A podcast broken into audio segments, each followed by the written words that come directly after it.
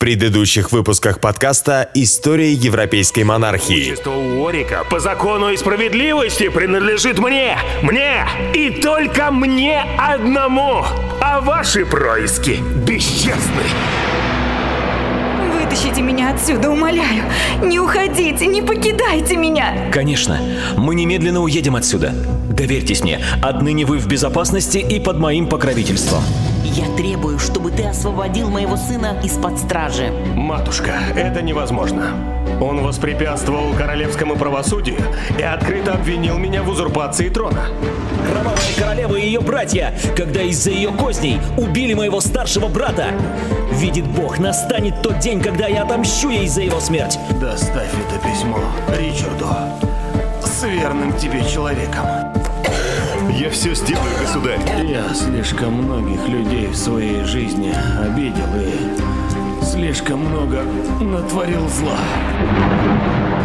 Матушка, ты думаешь, я не понимаю, что затевает Гастингс и тот, перед кем он пытается выслужиться? Я все это прекрасно понимаю. Тогда зачем ты согласилась уменьшить свиту короля? Мы пока не настолько сильны, чтобы вступать с лордами в открытое противостояние. Я придумала кое-что похитрее. Именем короля приказываю вам остановиться! Что вы себе позволяете, милорд?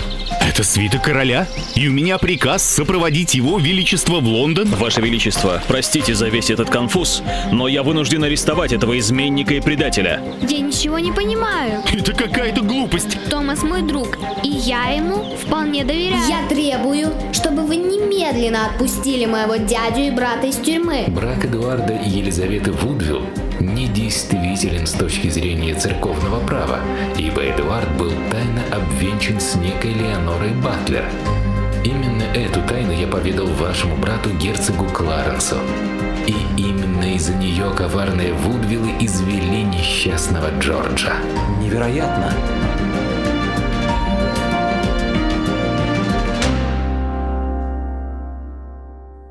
История европейской монархии.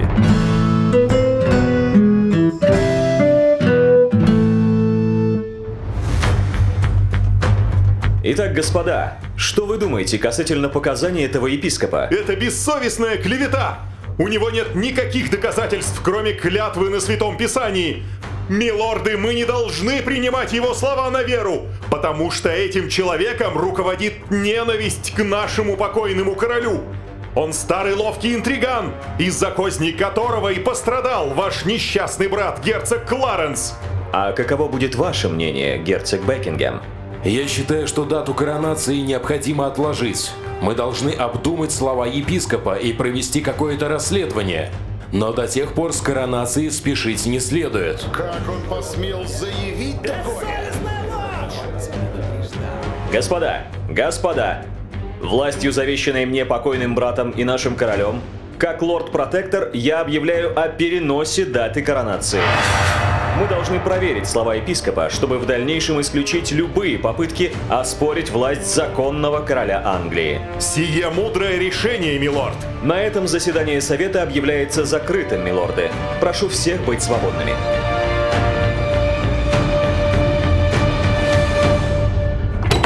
Теперь, когда мы остались наедине, скажите мне, что вы на самом деле думаете обо всем происходящем? Вы мой друг? Тот, кто помог мне в сложную минуту? И к вашему совету я взываю, милорд. Как по мне, ваша светлость, предпочтительнее, чтобы страной управлял мудрый и состоявшийся король, а не ребенок. Но Гастингс так не считает, раз хочет доказательств. Вы весьма мудро поступили, вынеся этот вопрос на обсуждение совета. Я внимательно следил за всеми в зале. Гастингс пылал гневом. Он преданный друг покойного короля, и он не примет никогда эту версию. Как и лорды, преданные королеве. Будет очередная гражданская война. Мы ее не допустим. Я знаю, что надо делать. После заседания Королевского совета, на котором были обнародованы скандальные показания Стиллингтона, Ричард начал действовать стремительно. На следующий день в Йоркшир был направлен гонец с посланием к преданному человеку герцога, сэру Ричарду Редклиффу. В своем письме лорд-протектор обращался к своим сторонникам как законный лорд севера, взывающий о помощи к преданным вассалам и сообщая о выявленном в столице заговоре. Примечательно, что Ричард, не сообщая никаких конкретных деталей, упоминает, что целью заговорщиков является лишение собственности знатных фамилий Севера, а также развязывание очередной гражданской войны. В заключение он просит сторонников стянуть к Лондону войска. Таким образом, воздействовал он на лордов Севера и горожан через страхи последних лишиться собственного имущества и возвратиться к хаосу войны. Ричард рассчитывает, что уже сама по себе эта абстрактная угроза, обозначенная в послании, должна сподвигнуть людей снова взяться за оружие и встать под его знамена. Эта малозначительная, казалось бы, на первый взгляд деталь дает нам ясное представление о том, что англичане к 1483 году уже окончательно устали от гражданской войны. Что произошло дальше, в пятницу 13 июня, историкам достоверно неизвестно ввиду отсутствия источников. Мы знаем только, что на этот день было назначено заседание Королевского совета, которое должно было пройти в Тауэре. Скорее всего, повестка собрания была будничной, чтобы не вызывать ненужных подозрений. Само по себе место проведения заседания Совета вряд ли способно было вызывать какие-то опасения у лордов Совета. Тауэр был не только тюрьмой, но выполнял и иные административные функции. Служил местом убежища членов королевской семьи, а также государственной сокровищницей. Когда лорды Совета оказались в зале для совещания, и двери за ними закрылись, протектор объявил о том, что против него был выявлен заговор. После этого охрана, обеспечивавшая безопасность крепости, ворвалась в зал, Вооруженные стражники подошли к местам, за которыми восседали ничего не подозревающий лорд Гастингс, герцог Стэнли, епископ Мортон и архиепископ Йоркский Томас Роттерхем. Ричард публично обвинил этих людей в связях с королевой и с ее семейством, после чего они были арестованы. Теперь все понятно. Вы расчищаете себе дорогу к трону. Бессовестная ложь! Уберите от меня руки я требую справедливого суда лордов! Вывести их! Немедленно! Милорды, здесь какой-то... Если у кого-то есть возражения, прошу немедленно сообщить их мне в лицо здесь и сейчас.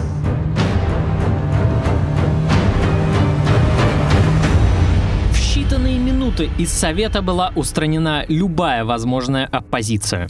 Гастингс лишился головы без суда прямо во дворе Тауэра. Ему даже не дали возможности высказаться. Остальные, менее опасные члены Совета, были заключены под стражу. Оставшиеся в Совете лорды, таким образом, должны были стать более покладистыми и сговорчивыми, что в конечном итоге и произошло. Начав государственный переворот, Ричард должен был действовать далее так же стремительно, чтобы не потерять инициативу и не дать своим противникам возможность опомниться и сплотиться против него. Важно было и объясниться, чтобы пресечь обвинения в предательстве и узурпации власти. Поэтому следующим шагом протектора становится вполне логичная попытка обоснования своего поведения в глазах широкой общественности. А это было действительно необходимо, так как вести об арестах членов Королевского совета пронеслись по столице молниеносно, и в Лондоне начиналась паника. Ричард опубликовал прокламацию, в которой сообщал, что Гастингс был дурным советником его покойного брата, вел разгульный образ жизни, к которому пристрастил и короля, и таким образом, вследствие порока, королевство управлялось плохо, а король преждевременно слег в могилу. Обвинение, конечно, было справедливым. Гастингс на самом деле был соратником покойного Эдуарда в кутежах, но современному человеку такое объяснение все равно покажется, мягко говоря, странным. Однако для той эпохи оно было вполне в духе времени. Особо монарха священно, и, конечно, король по определению не может быть дурным или порочным правителем. Обвинение в адрес приближенных королю дворян общественности было переварить намного проще, чем в адрес самого короля. Было легко объяснить порочное влияние дурных советников на короля, вследствие чего королем принимались неверные решения.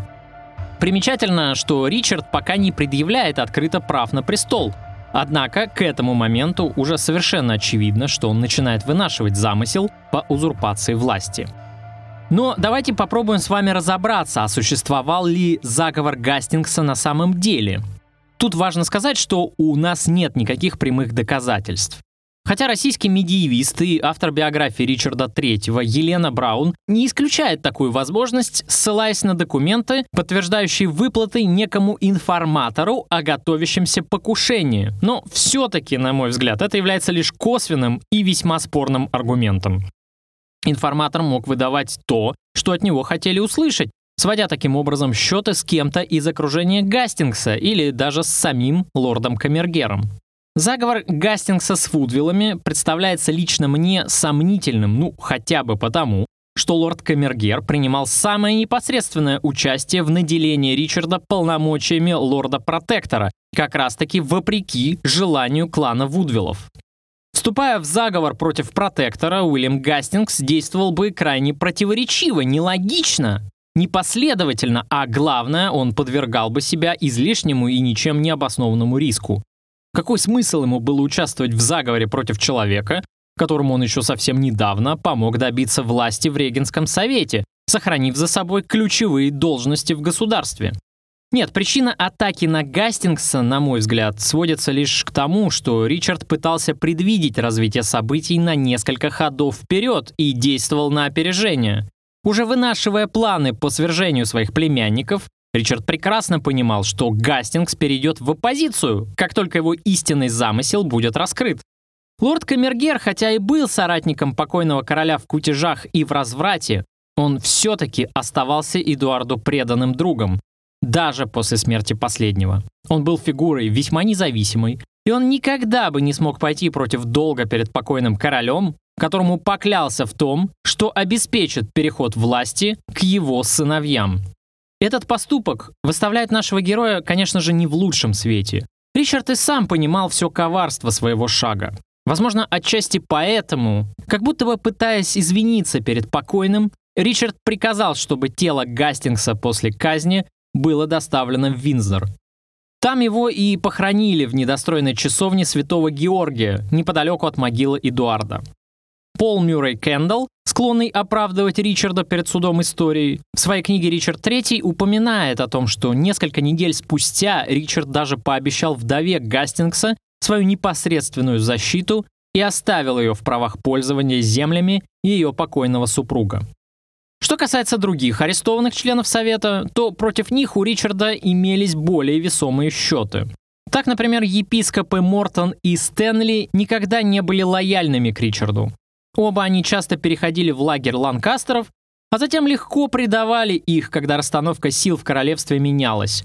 На таких людей Ричард, конечно же, полагаться не мог и вполне резонно предположить, что они ему были неприязнены. Томас Роттерхэм, архиепископ Йоркский, и вовсе был человеком королевы. Он поспешил доставить ей большую печать, когда Елизавета уже находилась в убежище в Вестминстерском аббатстве, вместо того, чтобы передать важнейший государственный символ власти лорду-протектору. Спустя два дня после этого скандального заседания Ричард вновь собрал Королевский совет и поставил на обсуждение вопрос, вправе ли он насильно изъять у королевы младшего сына Ричарда Йоркского. Напомню, что король к этому моменту уже находился под контролем лорда-протектора. Но для того, чтобы окончательно раскрыть все карты и объявить себя претендентом на престол, Ричарду требовался физический контроль над обоими сыновьями Эдуарда. Пока такого контроля у него не было, даже в случае физического устранения некоронованного Эдуарда V, Глостер не только продолжал бы рассматриваться оппозиционными лордами как узурпатор, но еще и сохранялся вполне реальный риск того, что королева, используя младшего сына как символ, легко смогла бы собрать под свои знамена всех противников Ричарда. Королевский совет, отныне во всем покорный лорду-протектору, единодушно голосует за то, чтобы младший брат короля был помещен под опеку Ричарда и присоединился бы таким образом к Эдуарду на коронации – ну, конечно, официальной причиной необходимости разлучить мать с сыном была, конечно же, объявлена коронация Эдуарда, которая не могла проходить в условиях отсутствия его младшего брата, десятилетнего герцога Йоркского. Уговаривать Елизавету отправился архиепископ Томас Буршье, во всем покорный и услужливый старик.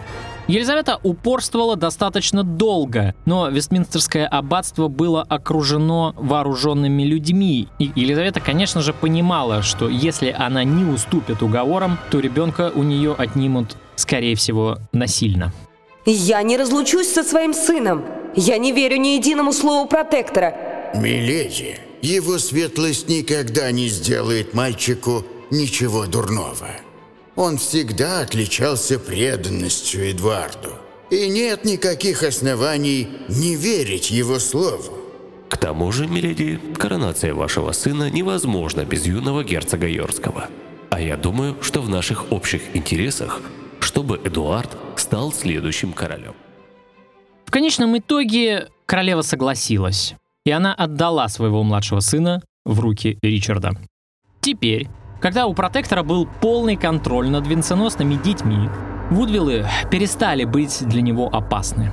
На плаху взошли Энтони Риверс и Ричард Грей, брат и сын королевы. Таким образом, к концу июня Ричард полностью держал в своих руках аппарат Королевского совета, обеспечивая себе единодушное принятие решений, а также физически контролировал трех главных претендентов на корону Англии. По сути, мальчишек, стоявших у него на пути к трону. Но кто же третий, спросите вы? Я имею в виду, конечно же, Эдуарда V, его брата Ричарда, герцога Йоркского, которые и войдут в историю как принцы в башне, а еще их кузена. Не будем забывать про сына покойного Джорджа Плантагенета, маленького графа Уорика. Дети Эдуарда IV были помещены в Тауэр для обеспечения их же собственной безопасности. Это пока еще не стоит рассматривать как заключение, потому что, как я уже и говорил, Тауэр не был для англичан только тюрьмой. Более того, существовала даже коронационная традиция, в соответствии с которой король должен был проследовать в Вестминстер на коронацию именно из Тауэра. Третий же претендент, граф Уорик, был помещен под опеку своей тетки и жены Ричарда, Анны Невилл. Таким образом, все было готово к финальному акту этой грандиозной драмы, к низложению династии Эдуарда IV.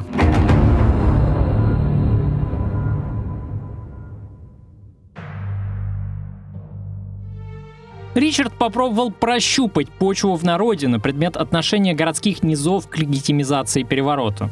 Так, в день коронации ничего не подозревающие жители Лондона, собравшись на проповедь уважаемого доктора богословия из Кембриджа, услышали совершенно неожиданные вещи. Достопочтенный Ральф Шоу разбирал тему прелюбодеяния и внезапно объявил, что покойный Эдуард IV не является законорожденным сыном Ричарда Йоркского. В сущности, это была попытка припомнить опрометчивое высказывание Сесилии Невилл, матери Эдуарда, которая когда-то заявила, что ее старший сын зачат не от законного супруга, иными словами, бастард. Высказывание это, как мы помним, было брошено довольно давно, в узком кругу приближенных лиц, в минуту отчаяния, когда Эдуард поставил весь двор и графа Уорика перед фактом своей состоявшейся помолвки с Елизаветой Вудвилл.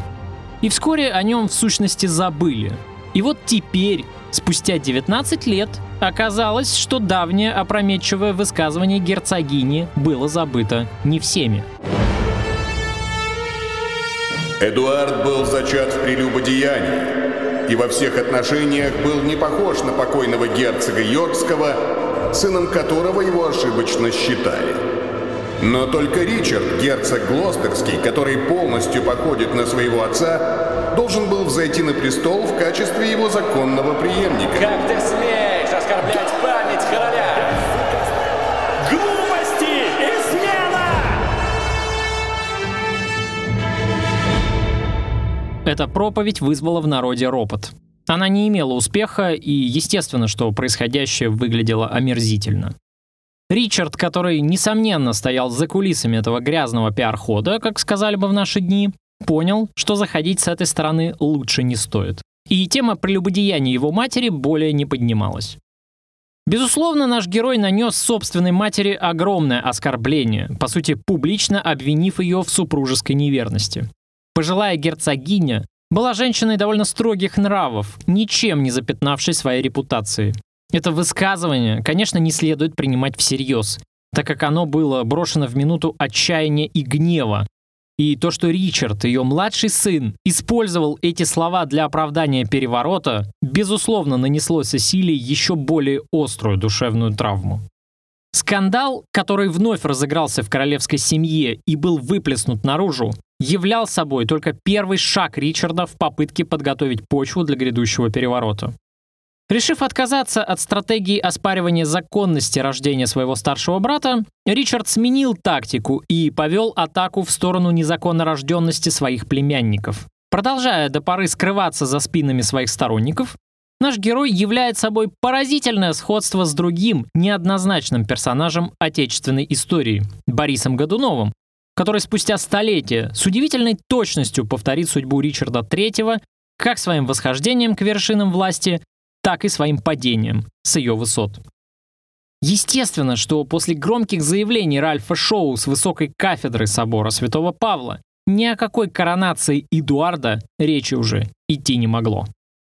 Следующим на авансцене появляется герцог Бекингем, главный соратник Ричарда в борьбе за регенство, который выступает перед представителями городской элиты.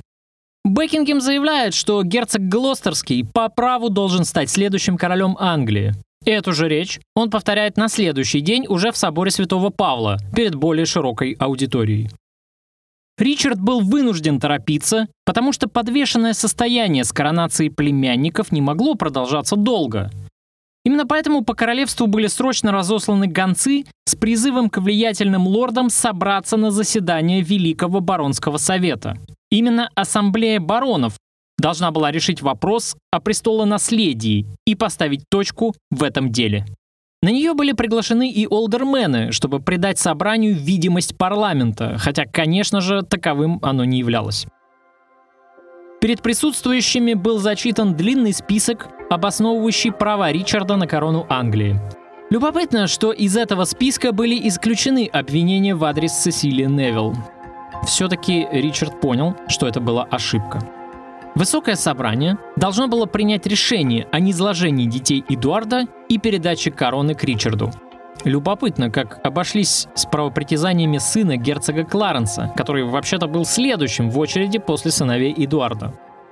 Пропаганда Бекингема исключала Эдуарда Плантагенета из числа претендентов на корону на основании того, что маленький граф Уорик был сыном государственного изменника, лишенного всех титулов – и это при том, что сам Ричард, как мы помним, обвинял Елизавету Вудвилл в кознях против своего брата Джорджа, не соглашаясь с приговором Эдуарда IV и упрашивая его пересмотреть свое решение.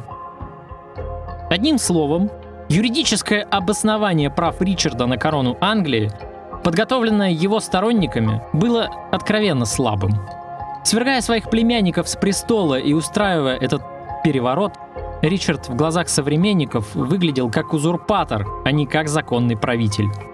Все эти сплетни, вынутые из ящика Пандоры, как доказательство нелегитимности Эдуарда V, в последующем сыграют против Ричарда злую шутку. Дело в том, что подорвав авторитет своего брата и не заложив под свой трон достаточно прочного юридического фундамента, Ричард просто сделал неизбежным свое последующее свержение – а оно было лишь вопросом времени. Ланкастеры с поражением Маргариты Анжуйской были, конечно, побеждены, и Ричард, по всей видимости, рассчитывал, что не найдется человека, который дерзнет оспаривать его права. Однако жизнь богата на удивительные сюрпризы, и, как показывает история, часто готовят непредсказуемые виражи. Никто тогда, наверное, и представить себе не мог, что потомок каких-то валийских дикарей а именно так англичане и воспринимали всех жителей этого отсталого региона, дерзнет оспаривать корону Англии у чистокровного, прямого потомка плантагенетов. Но разложив сакральность и авторитет своей династии, Ричард предоставил Тюдорам такую возможность, помноженную на щедрое французское финансирование –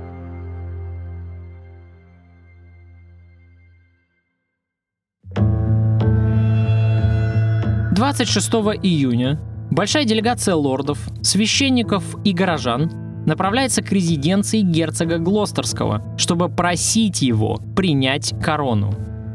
В этом снова обнаруживаются удивительные параллели с историей Бориса Годунова. Бекингем от имени народа просил протектора принять корону Англии. Это очень важно, поскольку формально Ричард сам на себя ее не одевал. Герцог, тронутый неожиданным к себе доверием, скромно соглашается. Спектакль, разыгранный как по нотам, завершается в Вестминстере, где Ричард уселся на большой мраморный трон в присутствии самого высокого собрания, как легитимный и единственный возможный монарх. Так Ричард дошел до самой вершины, обретя коварством корону, которую до этого его брат завоевал мечом.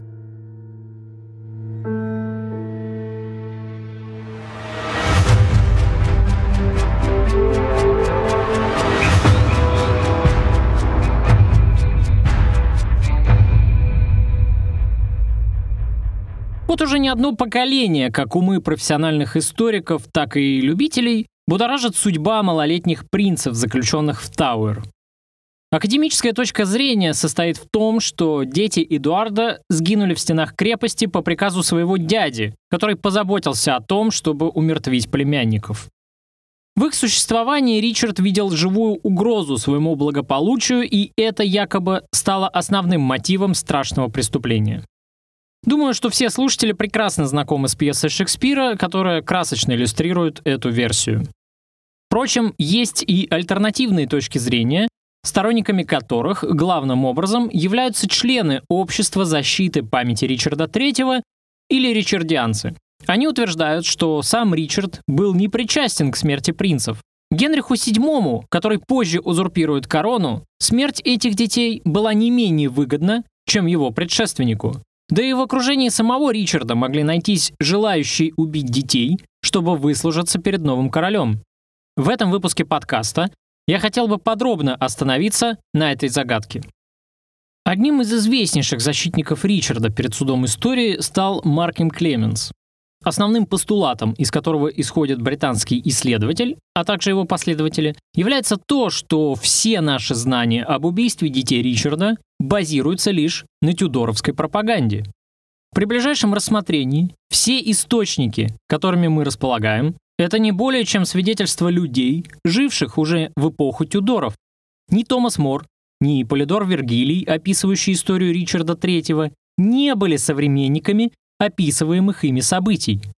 Их активная творческая жизнь происходила во времена, когда у власти были уже Тюдоры, то есть противники Ричарда. А известная древнеримская максима гласит, что историю пишут победители. Если отбросить полностью или рассматривать с максимально критическим восприятием труды историков и гуманистов XVI века, то какой материал остается у современных историков? К сожалению, здесь мы оказываемся практически в полном вакууме. Тот удел, который остается беспристрастному исследователю, это лишь построение шатких гипотез. Так, например, Поллард утверждает, что Перкин Уорбек, самозванец, выдававший себя за Ричарда Шрусбери, в действительности являлся младшим из пропавших сыновей Эдуарда, то есть, собственно, и был Ричардом Шрусбери. Но все это не более чем предположение. Если обратиться к свидетельствам Доминика Манчини, который как раз и являлся современником происходивших событий, то можно сделать вывод, что мальчикам какое-то время сохраняли жизнь, поскольку время от времени их видели играющими во дворе крепости. Однако, с каждым разом они появлялись на публике все реже, пока окончательно не растворились в небытии. В январе 1484 года французский канцлер Гильем де Рашфор заявляет об убийстве Ричардом своих племянников как о свершившемся факте. Джек Лендер полагает, что такой вывод французский канцлер, скорее всего, сделал после разговора с Домиником Манчини. Елена Давыдовна Браун, отечественный медиевист и исследователь биографии Ричарда III, в своем исследовании этого вопроса ссылается также и на лондонскую хронику, которая описывает события 1483 года максимально беспристрастно, почти отстраненно. В лондонской хронике, пишет она, хронист сообщает, что упомянутый король Ричард предал смерти двух детей короля Эдуарда, и по этой причине он утратил любовь народа. Большая хроника Лондона сообщает новые детали предполагаемого убийства принцев. По свидетельству хрониста, Это преступление было совершено где-то между 1483 и 1485 годами. В 1483 году принцев еще видели играющими во дворе Тауэра, но уже к 1485 году по Лондону активно ходили самые разнообразные слухи об их умершвлении. В июле 1674 года в Тауэре проводились масштабные строительные работы. Рабочие снесли лестницу и, разбирая ее фундамент, наткнулись на сундук с костями на глубине около трех метров. Хотя кости были сильно повреждены, был сделан вывод, что под лестницей обнаружили скелеты двух детей. Шекспир писал, что под лестницей Тауэра были захоронены убитые по приказу Ричарда III сыновья короля Эдуарда. Все фрагменты были аккуратно помещены в урну и торжественно захоронены в Вестминстерском аббатстве. Однако, эта находка в сущности мало что дает историкам.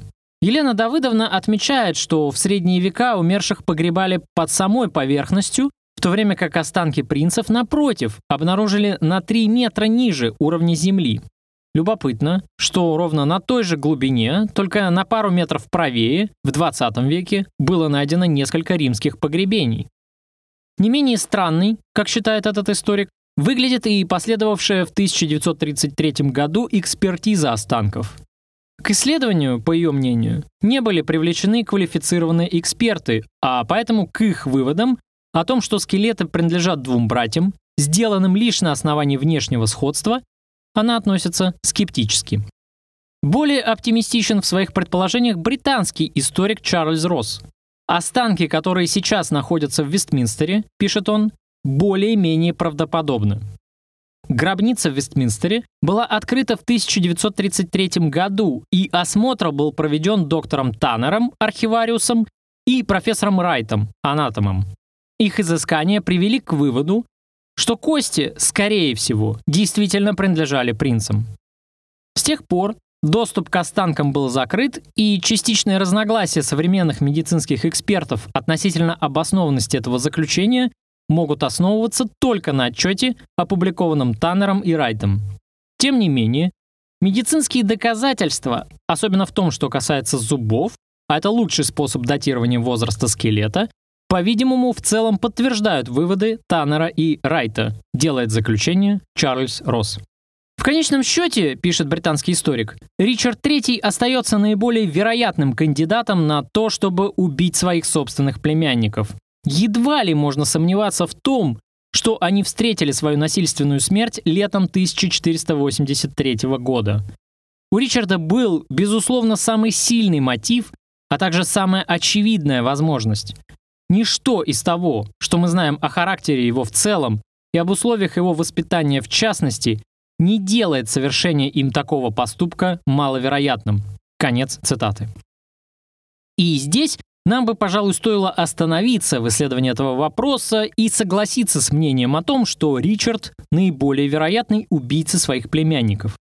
Но ведь вы слушаете этот подкаст именно потому, что вас не устраивает упрощенный пересказ истории. А раз так, Давайте снова углубимся в детали и предоставим теперь слово защитнику Ричарда перед судом истории. Я обращаюсь к книге Вадима Устинова, на которую ранее неоднократно ссылался при подготовке передач. Убийство детей создавало королю массу ненужных сложностей и давало крупные козыри в руки его врагам, рассуждает Вадим Георгиевич, и приходит к выводу, что для Ричарда III Разумнее всего было бы тайно убить принцев и тщательно спрятать концы в воду. В то время существовали способы расправиться с человеком так, чтобы не осталось никаких внешних признаков насилия. Иными словами, самое глупое, что можно было придумать, задушить их подушкой, а затем зарыть трупы под лестницей лондонского Тауэра.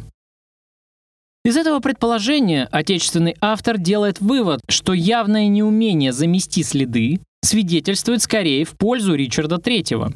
Напротив, смерть якобы от несчастного случая, засвидетельствованная авторитетными лицами, самое правильное и логичное решение дальновидного правителя. Конец цитаты. Анализируя самый авторитетный источник того времени, Кройландскую хронику, Вадим Устинов приходит к выводу, что она противоречит сама себе, и противоречие это связано, возможно, с тем, что в более поздний период времени хроника могла быть дописана другим человеком. Так, в конце 1483 года хронист сообщает, что принцы погибли неясно каким образом, но спустя три года тон хроники меняется с отстраненного на обвинительный. В этом мы уже видим признаки начала работы по модификации истории. Убийство принцев приписывается Джеймсу Тирреллу, одному из самых высокопоставленных и доверенных лиц в окружении Ричарда. Во время свержения Ричарда будущим королем Генрихом VII Тиррелл находился на службе во Франции и по возвращении в Англию получил полное прощение от нового режима. И в этой связи примечательно то, насколько легко Генрих простил убийцу королевских детей, хотя впоследствии вся мощь тюдоровской пропаганды работала на то, чтобы изобразить Ричарда злодеем, сокрушаясь бесчеловечным убийством принца в башне. Примечательно еще и то, что до 1501 года никто и не утверждал, что Тирл был исполнителем воли Ричарда. Но в 1501 году Джеймс вступил в связь с Эдмундом де Лаполем, третьим и последним герцогом Саффолком, который тоже метил на английский престол. Генрих отозвал сэра Джеймса в Англию, где тот был немедленно арестован и обвинен в государственной измене.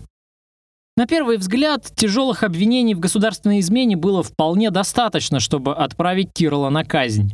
Но вместо этого его вновь подвергают пыткам и вырывают новые показания, из которых следует, что 18 лет назад по приказу короля Ричарда III он убил принцев и спрятал их тела под лестницей в Белой башне Тауэра.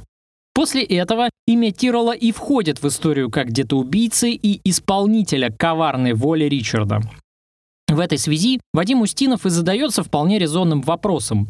А на каком основании через столько лет король Генрих вдруг озаботился поисками правды о принцах, до этого совершенно не выказывая видимого интереса к этому делу?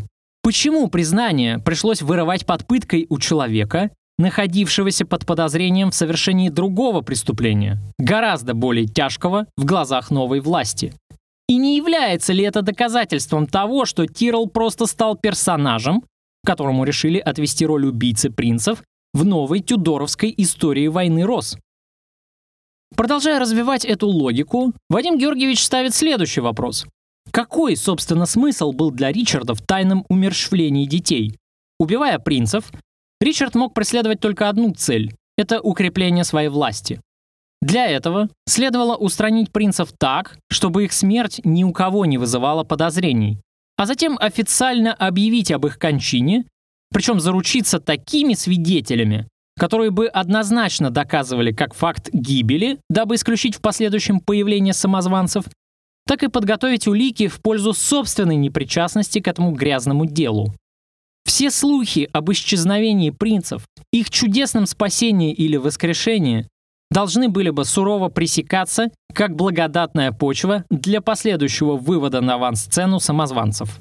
Именно так, кстати, позже и поступит другой известный персонаж отечественной истории – Борис Годунов, направив для расследования убийства царевича Дмитрия боярина Шуйского, чьи показания не должны были бы вызывать сомнений у современников.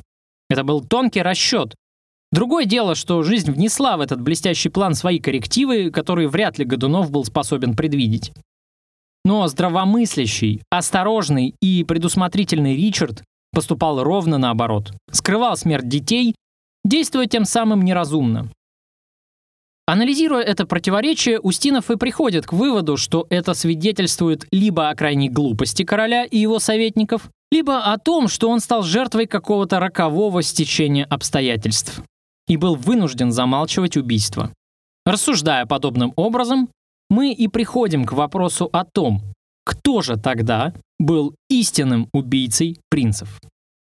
Чтобы ответить на этот вопрос, надо лишь пристально взглянуть на самое близкое окружение Ричарда в момент исчезновения принца в башне. Кто помог Ричарду стать протектором? Кто перехватил вместе с ним эскорт, сопровождавший Эдуарда в столицу? И кто, наконец, первый предложил короновать Ричарда, открыто заявив о своем предпочтении правлению опытного мужа перед царствованием ребенка? Самым активным, самым инициативным сторонником Ричарда в период борьбы за протекторат был именно герцог Бекингем. Именно он старался больше всех, очевидно рассчитывая играть при новой власти первую скрипку, вожделея самые лакомые куски пирога при дележе титулов и земель. И именно Генри Стаффорд, он же герцог Бекингем, станет первым лордом, который вскоре после исчезновения принцев предаст Ричарда и предложит свои услуги его врагам. И произойдет это в тот самый момент, когда Ричард наконец обретает корону, который во многом будет обязан именно ему, герцогу Бекингему. Так не является ли убийство детей, которое произошло, вероятнее всего, незадолго до предательства Бекингема, связанным каким-то образом с его предательством? И почему тогда Бекингем восстал против человека, от которого по справедливости он рассчитывал получить достойную награду за оказанные ему услуги, и, в общем-то, он ее получил. Здесь мы и подходим к следующей главе о печальном правлении нашего героя, к мятежу Бекингема.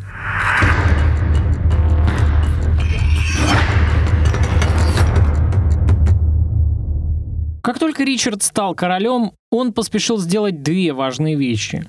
Во-первых, призвал всех чиновников и судей к сохранению закона и порядка, а во-вторых, принялся щедро вознаграждать своих сторонников. Почему один из самых главных действующих лиц, во многом обеспечивший коронацию Ричарда, переметнулся на сторону его противников именно в тот самый момент, когда Ричард стал королем, этот вопрос представляет собой не меньшую загадку, чем судьба принца в башне.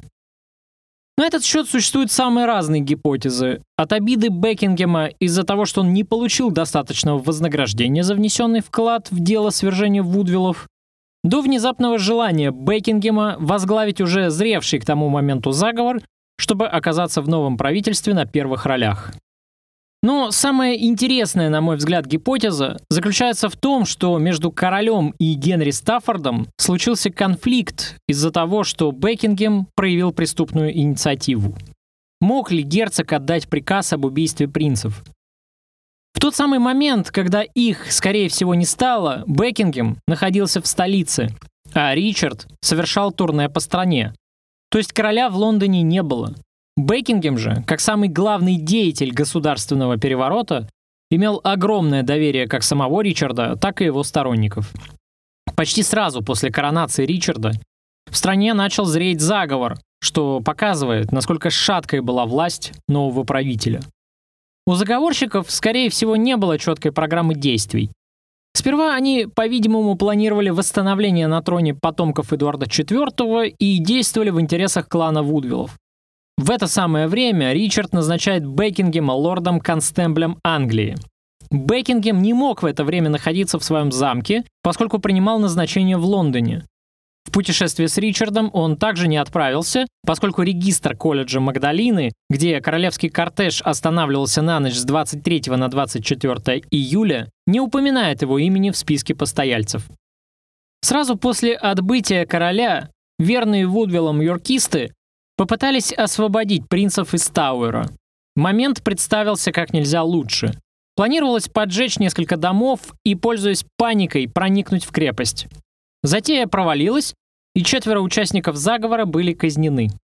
Однако принцев могли тут же устранить, чтобы пресечь подобные попытки в будущем. А отдать такой приказ мог только самый влиятельный после короля человек, каковым и являлся герцог Бекингем. Но мог ли Генри Стаффорд пытаться выслужиться перед Ричардом таким образом, чтобы попросить короля о новых для себя привилегиях? Мог ли Ричард не оценить его стараний и даже выйти из себя из-за подобного самоуправства? И могла ли вообще на этой почве вспыхнуть ссора между двумя недавними союзниками? Надо понимать, что все эти версии невозможно проверить с научной степенью достоверности, а потому здесь мы находимся на шаткой почве исторических спекуляций. Однако эта гипотеза прекрасно объясняет взаимосвязь между исчезновением принцев и последующим мятежом Бекингема.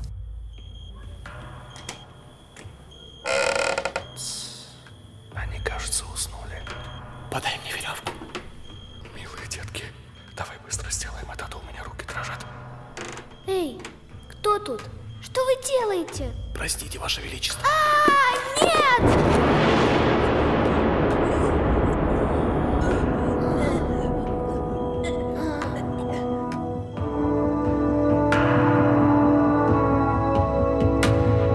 Но, впрочем, давайте вернемся с вами к констатации фактов. В сопровождении большой свиты лордов, епископов, судей и чиновников своего двора Ричард останавливается в Глостере. Именно там он и встречается с Бекингемом, который направляется из Лондона в свой валийский замок. Эта встреча и оказалась их последним свиданием, после которого Бекингем внезапно переметнется в лагерь Тюдоров, а принцы навсегда исчезнут в стенах Тауэра. К сожалению, как я уже сказал, у нас нет источников, способных пролить хоть какой-то свет на характер этой встречи и на то, что примерно могли на ней обсуждать еще недавние союзники в борьбе за власть. Скорее всего, именно это свидание и стало тем самым поворотным моментом, после которого Бекингем и принял решение предать Ричарда и примкнуть к мятежу. Дело сделано, милорд. Вы почистили за собой. Все, как было условлено. А твой сообщник? Где он? Лежит на дне Темзы с камнем на шее. Эх, молодой еще был. Но мне деньги нужнее. Хорошо. Вот ваш гонорар. Мой господин остался доволен вашей работой. Здесь твоя доля и доля твоего подельника. О том, что случилось, ни слова. Спасибо, господин. Будь я проклят, если заговорю. Ты уже проклят, взяв на свои руки кровь невинных принцев. Но в чем я точно теперь уверен, как это в том, что ты никогда не заговоришь. Кончайте его. Получи свою награду, убийца!